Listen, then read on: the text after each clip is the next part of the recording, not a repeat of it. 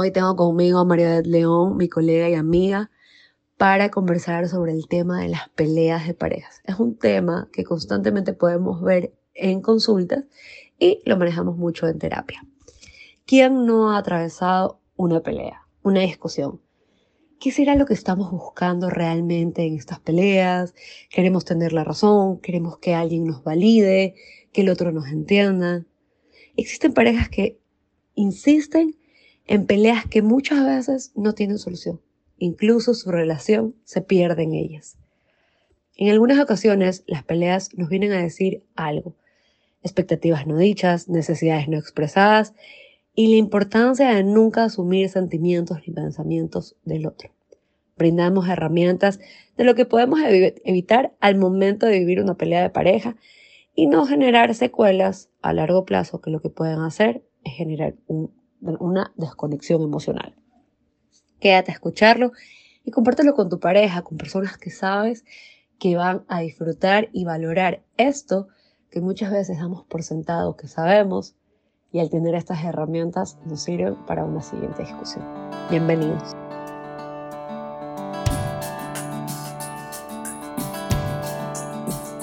Hola, bienvenidos a Un lugar para mi mente soy María Gracia León, soy psicóloga, experta en terapia de pareja y familia, soy esposa y estoy estrenándome como mamá.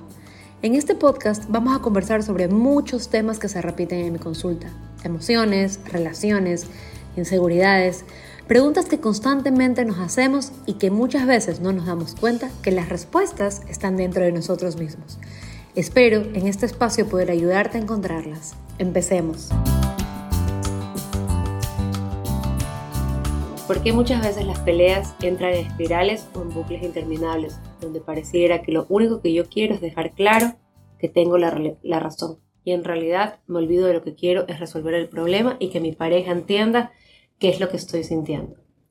Es común querer dejar claro el por qué estoy peleando.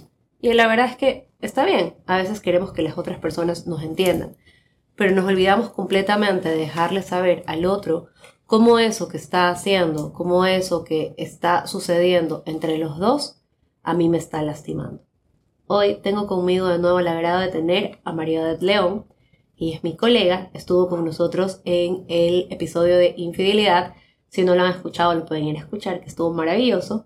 Hoy la tengo aquí para hablar de las peleas que pueden haber entre las parejas, por qué estas peleas se vuelven interminables ¿Y qué pasa en estas dinámicas donde no logramos aceptar que según la ciencia hay peleas que no se van a resolver? Bienvenida, preséntate para las personas que aún no te han escuchado y para las que ya te conocen y quieren saber un poquito más de ti. Claro que sí, soy María de León, soy psicóloga clínica, hemos hecho entrenamientos de FT, hemos hecho también entrenamientos en psicodrama, hemos hecho algunos cursos de de terapia. Em, bueno, y aquí estoy, acompañando ya desde hace más de 15 años a, personas, ahora actualmente hace algún tiempo a parejas, pero bueno, aquí vamos. Hoy yo te quería preguntar sobre estas, bueno, preguntar, opinar, ir conversando sobre lo que vemos en el consultorio, de estas peleas que se vuelven interminables y que muchas veces se quedan en la lógica o en el necesito que me entiendas desde porque yo pienso así y ya, y te quiero convencer de que yo tengo la razón, y me olvido tal vez de resolver el problema o de lo que en realidad estoy sintiendo, de expresarte cómo yo me siento frente a tal situación.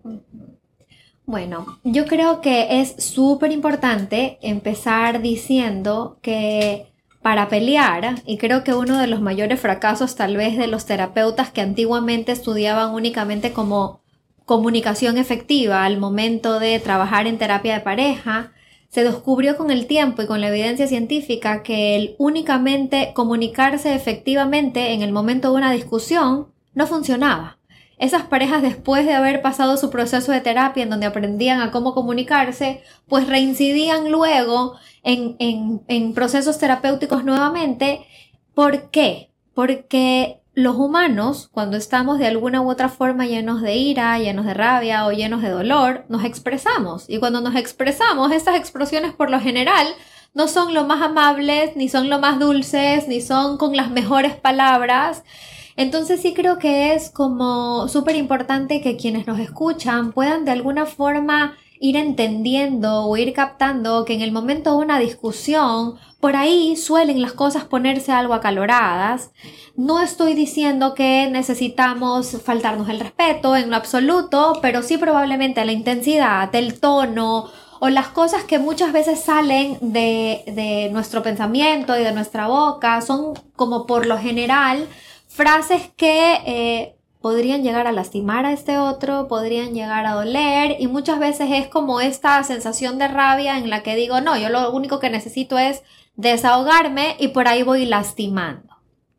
Pero entramos entonces un poco a esto que me preguntabas del y cómo hacer cuando estas peleas comienzan con un tono, yo podría decir tal vez algo eh, descalificador o algo intenso o sientes que de una la conversación empieza como bastante ruda, tenemos que irnos primero tal vez como entendernos desde nuestra biología. Y es que lo que pasa es que cuando sentimos que el otro nos ataca, nos ponemos en una zona de defensa en ese instante. Entonces, en el momento en el que uno me ataca y yo me defiendo, esta pelea o esta discusión se vuelve, ¿qué palabra utilizaríamos?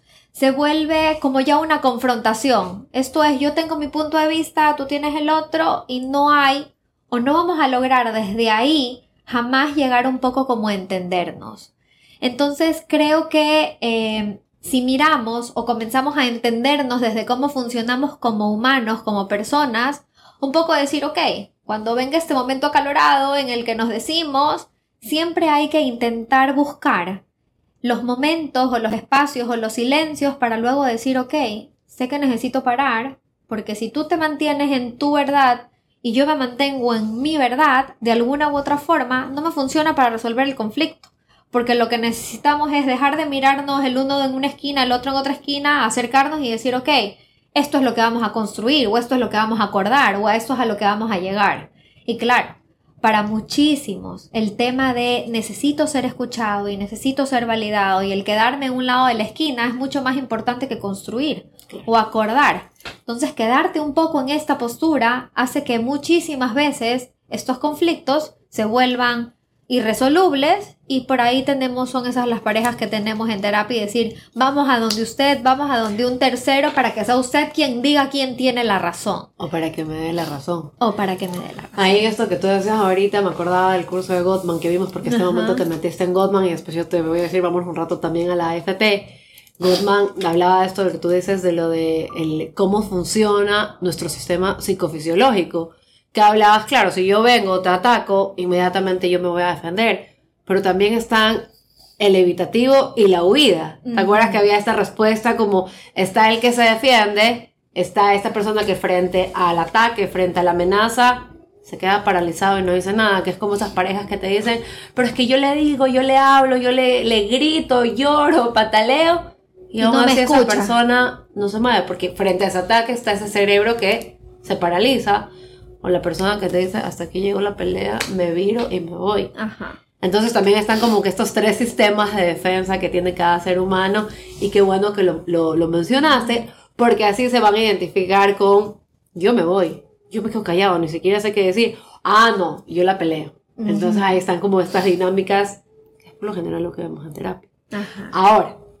cogiendo lo que tú decías de estas parejas que se queda en esa esquina de la necesidad de la validación o del reconocer, tal vez no diría como el, el que le den la razón. ¿Qué pasa con esas? Voy a poner el caso de la persona que dice grito, lloro, este, se lo he explicado riéndome, se lo he explicado en una conversación, se lo he explicado de manera asertiva, se lo he explicado con el libro que me dice que me tengo que, me tengo que comunicar de tal manera y no hay forma. ¿Qué haces en ese caso? No es el decirle, sabes que tú tienes razón, sino que haces en el caso donde esa pareja no logra entender el dolor que está generando esa, voy a decir así, indiferencia. No esa parálisis de no sé qué responderte, sino como el, no importa. O tal vez, ya, no, no me importa, no sé cómo acogerte.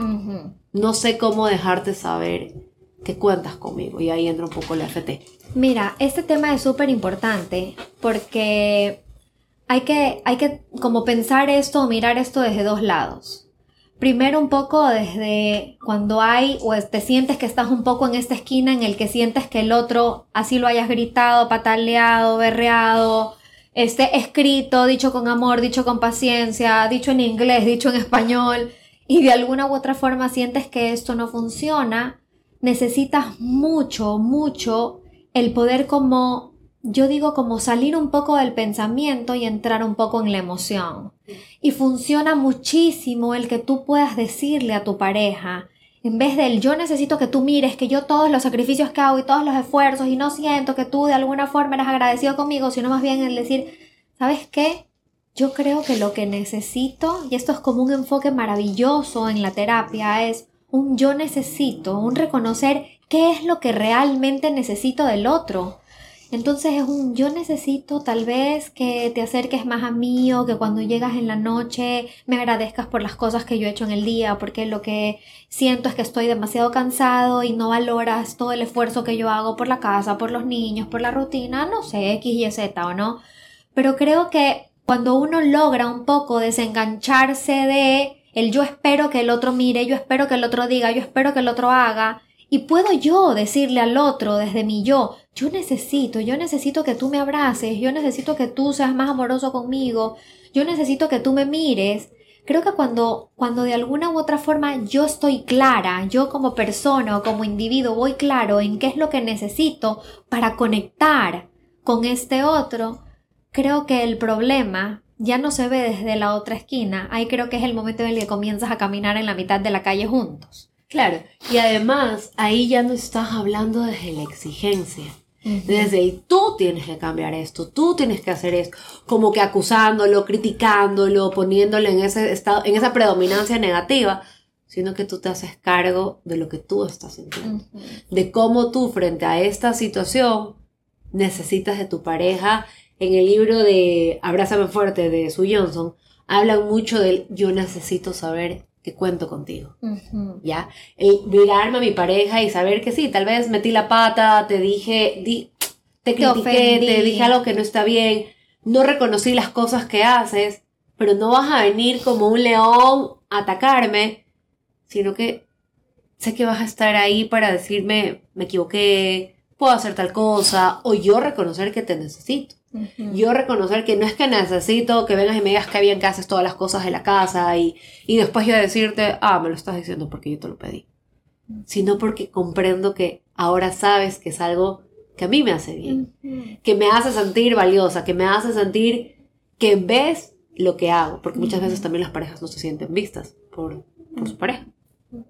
Mira, mientras hablamos en esto, pienso muchísimo en esta como en esta necesidad y esto creo que sí tiene mucho que ver con nuestra feminidad y con nuestra esencia, pero sí creo que las mujeres necesitamos de alguna u otra forma ser como más conscientes o hacer mucha más conciencia de eso que realmente quiero, busco y necesito es como si de alguna u otra forma siempre estoy esperando que mi pareja me adivine, siempre estoy esperando que mi pareja se anticipe, siempre estoy esperando, no, no, no sé qué, no sé si las películas de Hollywood nos han de alguna u otra forma vendido esta, esta, esta no realidad o este ideal de relación, de familia, de pareja, en donde yo digo, wow, si no sabes lo que quieres, ¿cómo sabes a dónde vas o qué esperas o qué necesitas?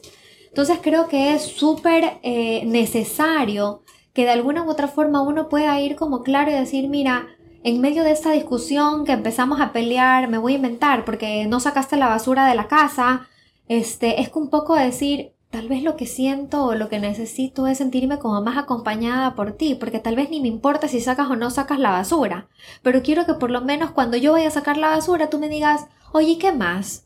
¿Y qué estás haciendo? Y te acompaño y me quedo abajo y conversamos y es como sentir que de alguna u otra forma esta es la excusa o, la, o el motivo chiquitito para conectar, para sentir que estamos y que conectamos. ¿Sabes qué es increíble un poco eh, entender que cuando las parejas buscan un poco como revivar esta pasión, hay matrimonios que te buscan y te dicen, algo así como nuestro, nuestro matrimonio ha caído en esta monotonía, llevamos 7, 8, 10 años de casados y sentimos que es la misma rutina y no hay como esta emoción y de alguna u otra forma te venden esta idea de compremos el, el charter a, a, tal lugar o vámonos a este resort o vámonos a Cancún y, y, creemos que vamos a vivir como este fin de semana tan maravilloso afectivamente y, y amorosamente hablando que creemos que llegamos y de alguna, ver, de alguna manera va a haber como un después distinto. una magia. Ajá, una magia o algo va a pasar. Y resulta que la evidencia científica o los estudiosos te dicen, para reavivar la pasión lo único que necesitas es conectar. Es saber que hace falta la leche, hace falta el jabón de los platos y que estás pendiente de, de este otro, del si se fue a la peluquería, de si tiene la plata para pagar el parqueo. X, Y, cositas Chiquitas. Cositas chiquitas, cositas del día a día, cositas simples. Eh, que de alguna u otra forma tú digas, wow, me llamó y me dijo, ya llegaste, he estado pensando en ti o te estoy extrañando cosas de ese estilo, ¿no? Claro, también muchas veces creemos, yo he escuchado, no me acuerdo cuánto tiempo fue, pero ahorita que me hiciste acuerdo una pareja que decían, nuestros problemas son por cosas pequeñitas, no por cosas grandes. Y uno realmente cree que los problemas vienen de cosas, que los problemas vienen de cosas muy grandes. Cuando en realidad a veces el problema es, no sacaste la basura, te pedí que me ayudes con esto y no me ayudaste, te olvidaste de esto que era tan importante para mí, de lo que ya lo había hablado, y empiezas a sentir como que la otra persona no está interesada en eso que tú le pides, le solicitas, porque también hablaste, mira, y esto también es súper importante, lo que decías, lo de la, este cerebro femenino, que muchas veces tiene esta idea de que el otro, no sé si es el cerebro femenino o está esta idea de que el otro me va a adivinar el pensamiento. ¿No es? En, en, cuando estábamos estudiando la maestría, coincidencia en Pascuales, en la mesa al lado nuestro estábamos tomando una cerveza con unos amigos y el esposo le decía a la señora, mira mujer, yo puedo pintar paredes, arreglar el carro, hacer la compra, regalarte flores, pero si algo todavía no sé hacer es leer la mente. Entonces tú me tienes que decir qué es lo que quieres. Y en verdad todos en la mesa nos quedamos mirando y, es verdad, porque nadie te va a leer el pensamiento. Por más que yo te conozca de mil y un maneras, habrá cosas que sí te diga, ay, ya sé lo que te pasa, y tal vez la tiene. Y tal vez sí, sí sea eso. Pero no puede ser que tú quieras que yo te, que yo te dé una hoja blanca porque necesitas escribir algo y me quedes mirando y yo tengo que adivinar, María necesita una hoja blanca. Y a veces yo me molesto porque ah, pues no adivino que necesito la hoja blanca. Y en estas peleas, María mientras te escucho, digo, ¿cuánto daño nos hacemos las parejas al asumir? Mm es que asumo que no le hablo porque como ayer se puso bravo conmigo, entonces hoy día ya no lo saludé, ya no le dije nada, entonces yo asumo que como sigue bravo, no tenemos que ni tener contacto ni mirarnos. Y entonces de alguna u otra forma algo que podría sencillamente solucionarse con un estuvo triste lo de ayer o un te he estado extrañando o un será que conversamos de lo que pasó, o sea, algo que inmediatamente te dé la posibilidad de volver a conectar como asumo que el otro está bravo, como asumo que el otro no ha de querer o como asumo un montón de otras cosas más e imagino, no hago nada y me quedo un poco, una vez más, cada uno en su vereda, en donde estos conflictos, que por pequeñitos que sean, se vuelven de alguna u otra forma estas peleitas como constantes, estas peleitas latentes. Entonces, digamos que después de tres días se soluciona esto, pero al cuarto día vuelve a pasar algo y entonces al cuarto día no peleo por lo del cuarto día peleo por la peleita de lunes y peleo por la peleita también de la semana pasada porque como asumimos que todo debía seguir bien, se acumulan de alguna u otra forma estos dolores, estos malestares, porque no se conversan, porque no se hablan. Y porque se van debajo, perdón, perdón, eh, porque se van también debajo de la alfombra. Ajá, porque se van también debajo de la Ese es otro estilo. Hay muchas parejas que utilizan ese estilo. Como que si nada estuviese pasado. Como si nada ha pasado. se dicen cosas necesarias, a veces se dicen cosas fuertes y al día siguiente hacemos como si nada ha pasado y la conversación quedó en nada. Claro. Y ahí vuelve que después, como tú dices, en la otra pelea te saco la pelea de hace cinco semanas que nunca la conversamos y viene con la fuerza de hace cinco semanas. Y ahí viene otra cosa que hablábamos antes de empezar el, el podcast, que es como muchas veces las peleas también no son ni siquiera por cosas que han pasado de una pelea de hace cinco días o cinco semanas, sino que también eso que nos dice nuestra pareja muchas veces en nosotros despierta heridas de la infancia, heridas de otras relaciones, inseguridades, que laten en el resentir, que laten como lo sentiste la primera vez. Y hay veces que tu pareja te puede decir, pero no fue para tanto. O sea, no, no hice nada tan exagerado para, para ver esta actitud tuya o ver esta explosión tuya. Y no eres capaz, como tú dices, como no te conoces, como no has identificado realmente lo que estás sintiendo, lo pones en esa pelea Ujú. pero no has visto, no has hecho ese camino interior donde puedes decir, esto me recuerda a esta etapa de mi vida, o el momento que tu pareja se queda frisada y no dice nada, tal vez en algún momento le explicabas algo, alguien muy importante para ti, papá, mamá, alguna expareja, algo, donde para ti era algo realmente importante y no le dieron el valor que tenía, y de repente te vuelve a suceder, y es como ese dolor en el corazón que tú dices, chuta, pero no, no es que me, Tal vez no era tan para tanto, pero yo lo sentí como para tanto. Y la otra persona no lo logra entender. Mira, es increíble lo que acabas de decir, porque mientras te escucho, lo único que pienso es cuán cautelosos tenemos que ser con las personas que más amamos.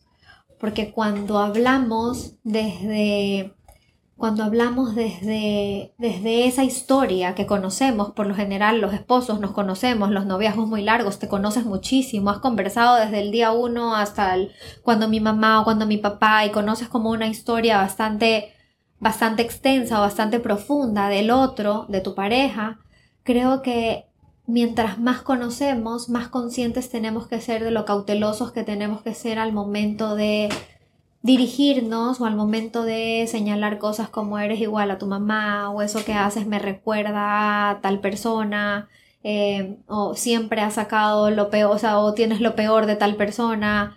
O sea, de alguna u otra forma utilizar, utilizar estas frases que para el otro, o sea, que para tu pareja, que es la persona que de alguna u otra forma te acompaña en esta vida y, y de alguna, sacar como este dolor y, y poner como el dedo en la llaga, yo diría, ah, es como hay que ser extremadamente conscientes de lo doloroso, de lo perjudicial y de lo dañino que puede ser utilizar esas armas al momento de una discusión.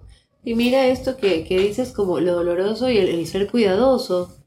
Es, y lo que te decía, el, el saber que cuento contigo como pareja, de alguna forma yo te escojo porque eres mi igual, eres esa persona que me acompaña, que camina conmigo, que definitivamente discusiones habrán todo el tiempo. Pero saber que mi pareja, la que me ama, la que me cuida, la que me quiere, la que me engríe, de repente toca esa llaga, que a veces tampoco, no, no, no solo pasa en las parejas, también pasa en las relaciones de mucha confianza. Es como, wow, yo he visto discusiones donde tal vez le contaron algo que era muy íntimo, algo muy como de- del trabajo, por ejemplo, me pasó esto con mi jefe y, y no logramos ponernos de acuerdo y de repente esta pareja está en un desacuerdo y el esposo le dice, por eso te pasa eso con tu jefe, porque tú eres de tal manera, entonces ¿quién se va a poner de acuerdo contigo? Y ahí está como el, no, pues no te lo conté para que lo utilices Ajá. de esa manera. Y eso también decía Gottman. ¿Qué pasa cuando la pareja viene? Viene tu pareja a decirte, la pasé mal en el trabajo, hoy día me dijeron esto y, y no salió tal proyecto y me reclamaron por lo de aquí y por lo de allá. Y tú como pareja te pones en una posición de, claro, es porque tú eres de tal manera y, y porque ya, supéralo, nunca te va a salir. Y de repente no está esa persona que te dices, chuta, tal vez sí metí la pata, hice mal esto, pero por lo menos este momento de dolor, este momento que le estoy pasando tan mal, que ya mi jefe me hizo sentir mal. Déjame saber que por lo menos tú ese momento me dices, qué turro. Así aún el jefe tenga razón y aún así yo sepa que tenga razón, ese momento como pareja, acogerte. A muchas parejas les cuesta. les cuesta y por eso el- la necesidad de alguna forma de, de ser cuidadosos, de trabajar mucho la ternura. Creo que en el mundo en el que vivimos, en el que se ha normalizado tanto la violencia, necesitamos como apelar, apelar y empezar por nosotros, por la casa, ¿no? En que si voy a discutir, discuto de una manera... eh, de una manera respetuosa, de una manera en la que puedo de alguna forma exponer y sentirme seguro o segura al exponer mi punto de vista. Como retomar, yo te diría, inclusive hasta meternos ahorita que están escuchándonos en un tema de valores, ¿no?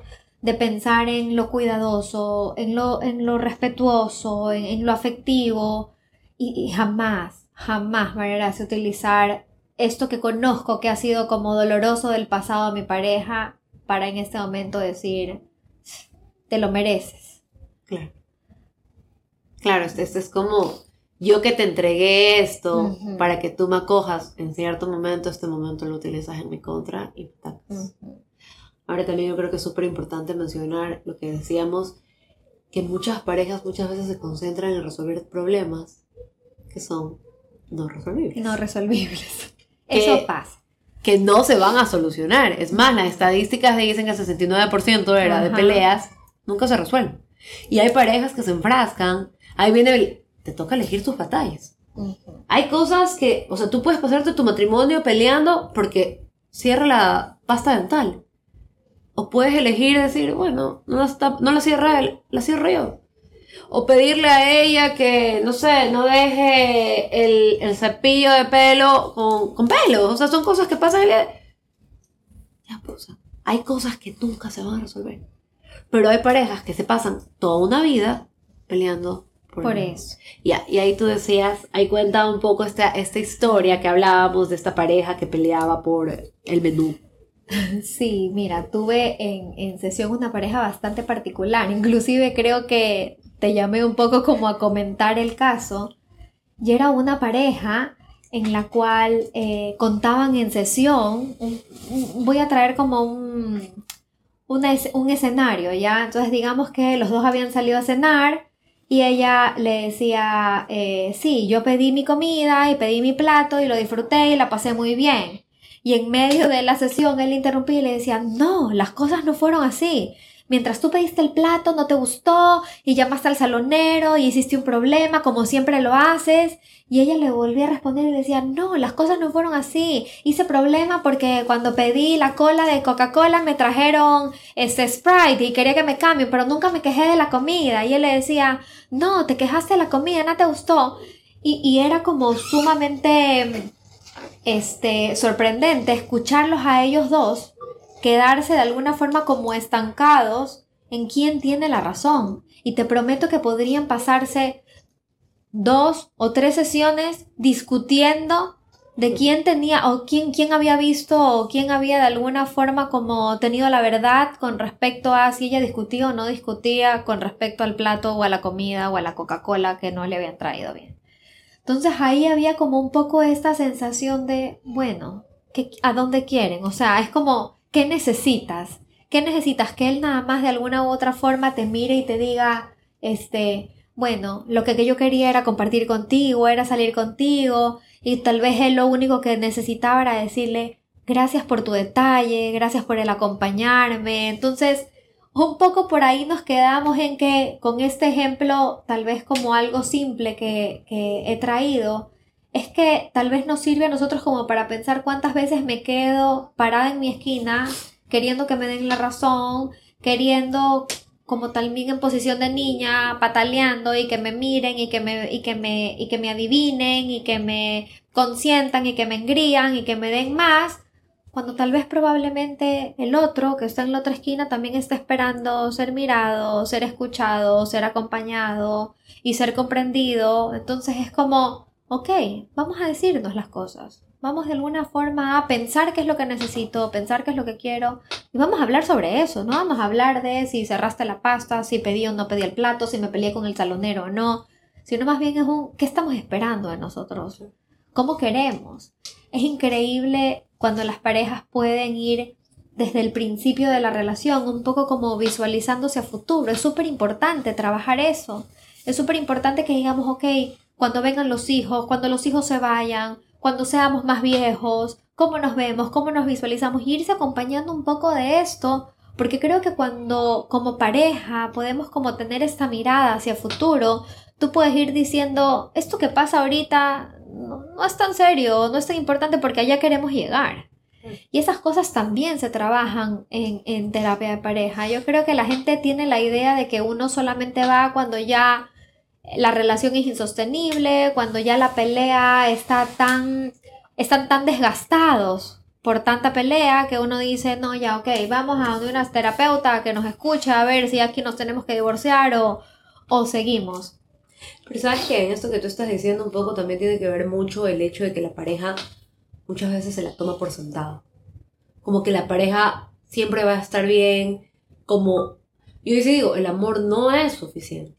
El trabajo de todos los días, lo que vas cultivando todos los días, el respeto que vas cultivando, la admiración, la pasión, todas estas pequeñas cosas que tú vas sembrando todos los días, es lo que vas a cosechar a largo plazo. Porque vas a tener problemas, vas a tener discusiones, vas a tener desacuerdos, porque yo creo que si dos personas se acuerdan todo el tiempo lo mismo, alguien se está mintiendo, o, yo qué sé, yo no me acuerdo cómo era el dicho de Freud, que dice que cuando dos personas están todo el tiempo dándose la razón, alguien ahí está mintiendo o alguien ahí está haciéndose el bobo. Ya, entonces va por ahí.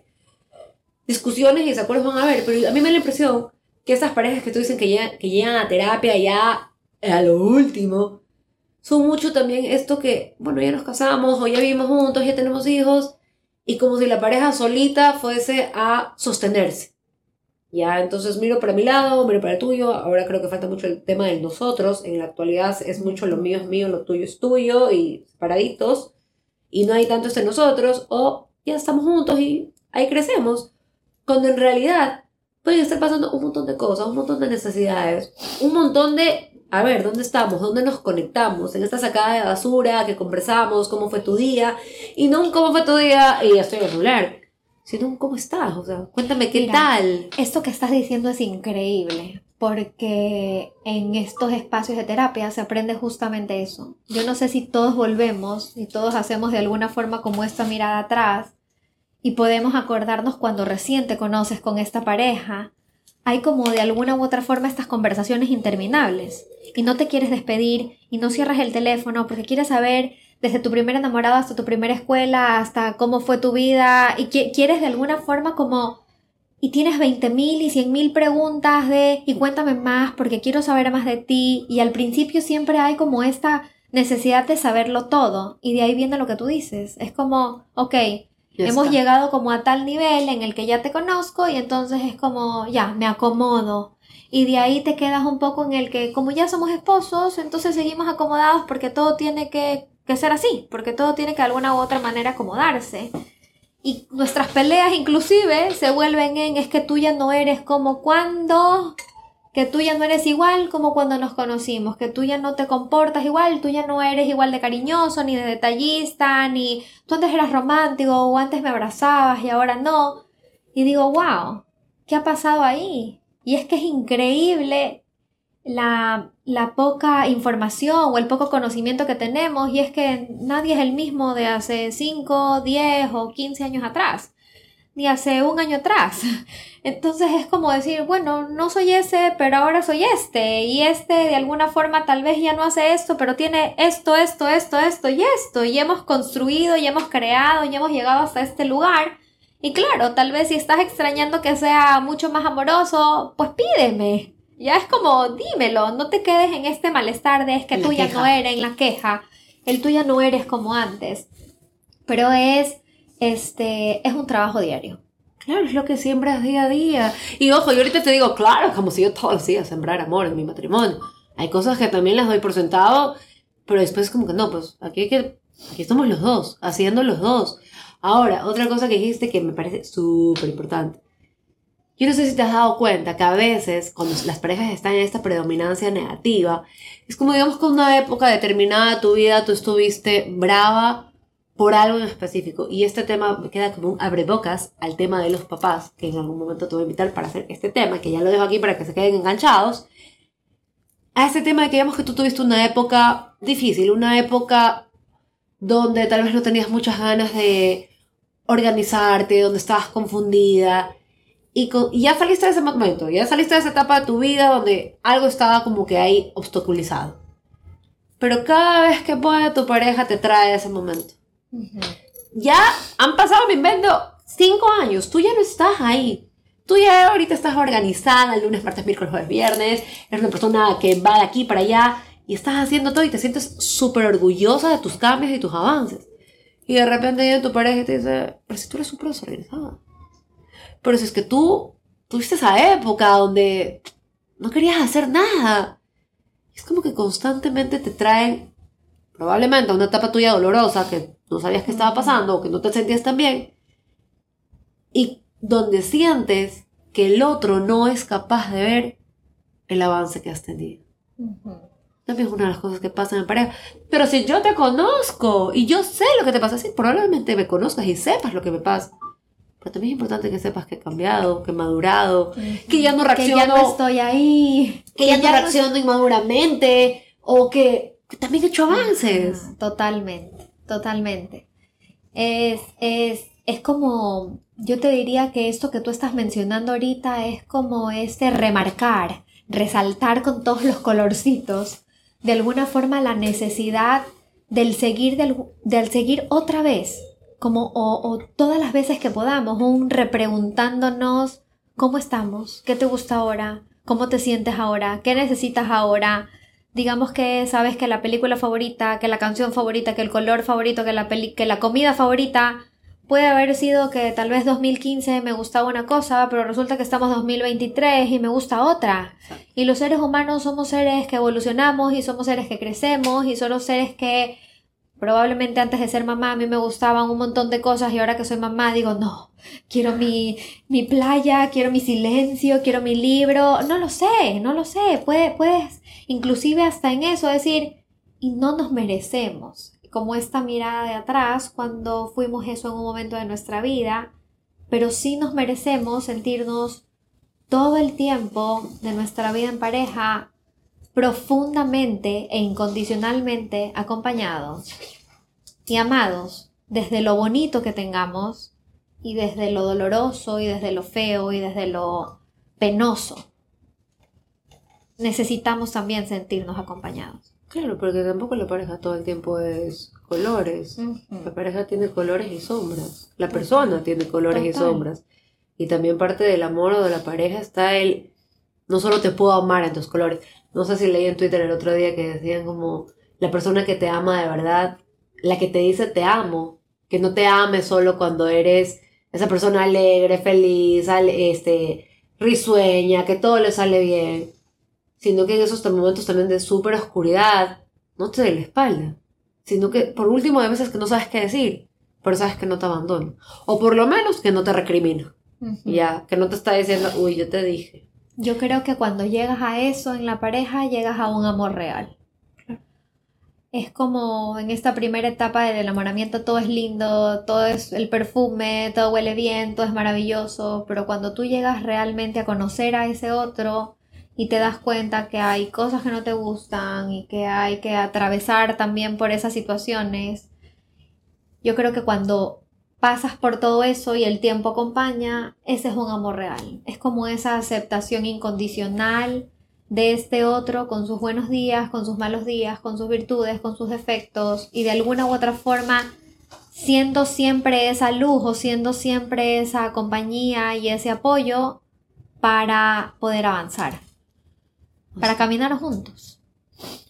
Para caminar juntos, para acompañarse, para saber que el amor no es solo las cosas bonitas. Ahora yo creo que un poco para ir cerrando y regresando al tema de estos problemas, que ojo, ya dijimos que son cosas que hay problemas irresolubles, hay situaciones difíciles que no se van a poder llegar a un acuerdo, o no va a haber siempre el sí, tú tienes la razón o yo tengo la razón si es que no reconocemos estas necesidades o lo que yo quiero, lo que necesito de ti en este momento, o por lo menos si no te dejo saber cómo me estoy sintiendo cuando eres indiferente a mi dolor, cuando te burlas de mí, yo creo que es súper importante que nosotros remarquemos qué sí puedes evitar en una pelea para que la relación de pareja no se destruya. Y ahí están los cuatro jinetes, del, apocalipsis de Gottman que yo creo que si los desarrollamos podemos un poco ir explicando que sí, problemas siempre van a haber, situaciones siempre van a haber, pero si yo tengo cuidado en estas cuatro, si es que yo tengo cuidado en estas cuatro, voy a poder como que de alguna forma estar consciente que, ok, peleemos, levantemos un poquito la voz, me recuerda esos valores que tú dices, porque no todo el tiempo es todo asertividad, no todo el tiempo estás, como te dices, te enciendes y ya, pues te encendiste. Total. También hasta qué punto, ¿no?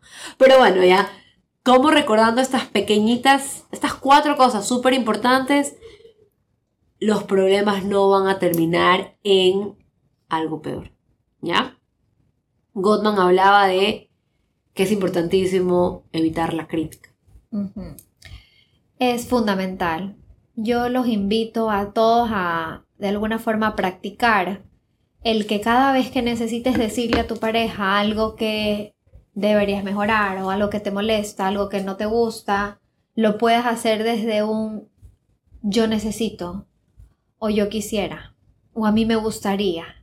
Creo que cuando uno empieza con estas frasecitas súper simples, solamente que hay que tenerlas muy presentes y practicarlas, cuando sale desde ese lugar, el otro ni tiene que paralizarse, ni tiene que huir, ni tiene que eh, defenderse. Es simplemente como un realmente el otro puede escuchar y creo que el camino o la comunicación se hace de alguna u otra forma mucho más fluida, porque si tú empiezas a mí diciéndome que necesitas, probablemente él te diga, ok, te entendí, y el otro puede decir, ¿sabes qué? Pero yo también necesito. Claro.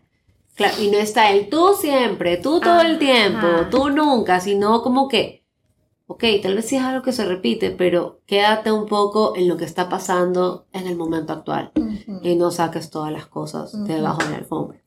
Otra cosa que también se recomienda muchísimo, otro punto, que es la conducta defensiva. El que yo venga a decirle a mi pareja, o que mi pareja me viene a reclamar algo, me viene a decir algo que no, que no he hecho bien, que no estuvo, que lo he lastimado, y yo salgo con este, ¿y tú? ¿Y tú cuando haces esto? ¿Y tú cuando me dices lo de acá? ¿Y tú cuando te olvidas que tenías que sacar la basura? Eso que mi pareja me está dejando saber que me, me está como que haciendo un llamado de atención y yo salgo con mis uñas a decirle lo que él o ella no hace, me pone a mí en una posición defensiva que no va a haber una apertura al diálogo. Totalmente. Sino que va a generar caos. Totalmente. El desprecio es otro. El desprecio es como viene mi pareja y ya sé que quiere conversar de algo y tal vez puedo tener de alguna u otra forma un gesto en el que le digo, no se te ocurra hablarme o no, no tienes nada que decirme o este como un tratar con indiferencia. Em, creo que es una de las cosas que de alguna u otra forma te deja como siendo este otro que quiere algo en la nada. Es como, ni para qué me voy a acercar si siempre es igual. ¿Para qué le voy a decir si nunca consigo nada? No me voy a desgastar porque ni siquiera me escucha. Entonces, esta indiferencia realmente es otro de los cuatro caballos del apocalipsis en donde si lo practicas, realmente jamás, jamás vas a poder solucionar un conflicto. No, y aparte que el desprecio está un poco, el otro es lo mismo. Hay parejas que son, que, que constantemente, incluso ni siquiera en una pelea, al momento de conversar, qué mal que haces esto de verdad no te sale. Todavía no aprendes. Pero con un, no sé, yo digo como que te veja esa pareja o te hace sentir chiquitita, chiquitita, chiquitito, como si constantemente mi ser, mi yo, es un ser no valiera. no valiera. Entonces, si mi pareja, que me eligió en un momento de amor, de ternura, de enamoramiento, de repente me empieza a hacer sentir que no sirvo nada, la pareja se aleja. Y la última, que es la, el jinete de la evasión, que es si yo te busco para tener una conversación o llegar a un acuerdo, constantemente me evitas. Constantemente no, tenemos esta conversación, sino que tú por tu lado y anda a ver quién te escucha en este tema. Es, es este, importante también entender que cuando, cuando el momento de la pareja, así ya para ir cerrando, cuando, cuando la pelea está así como en un momento muy tenso, siempre hay como dos personajes. Hay uno que calla y hay otro que sigue hablando. Entonces, muchas veces el que calla, calla para cuidar que esto intenso no se desborde. Y yo lo que sugiero es que si hay uno que calla en el momento de, del, del punto más álgido de la pelea o de la discusión, el otro aprenda que probablemente lo hace mucho por cuidar, por cuidar que esto no se desborde, por cuidar que de alguna u otra forma la persona que está muy brava diciendo muchas cosas no termine peor. Entonces podríamos también como un poco pensar en todo lo que hemos dicho y, y, tal vez como hacer así en medio de este cierre y decir, ok, si mi pareja calla en el rato en el que yo por ahí me descontrolo y solo grito, Entonces decir, ok, también me está cuidando, es una forma de cuidarme y también es una forma de decirme, controla, regúlate para luego poder sostener la conversación de otra forma. Pero la tenemos. Ajá, pero hay que tenerla. Exacto. No la dejamos ahí. Maret, mío, gracias por estar aquí, por compartir con nosotros, por dejarnos estas herramientas que yo creo que son muy útiles y porque les digo que en el próximo podcast que va a estar Mariadet, vamos a hablar de las heridas que dejan los padres y que muchas veces nos dejan esa marca donde creemos que seguimos siendo la misma persona que éramos cuando éramos pequeños.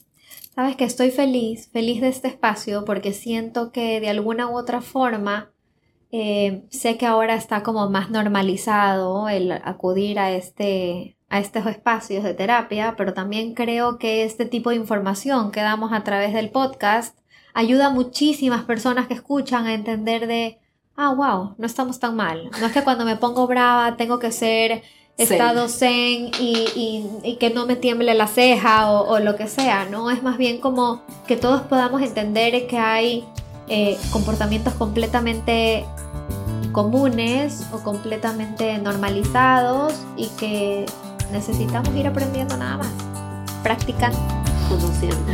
Gracias. Gracias.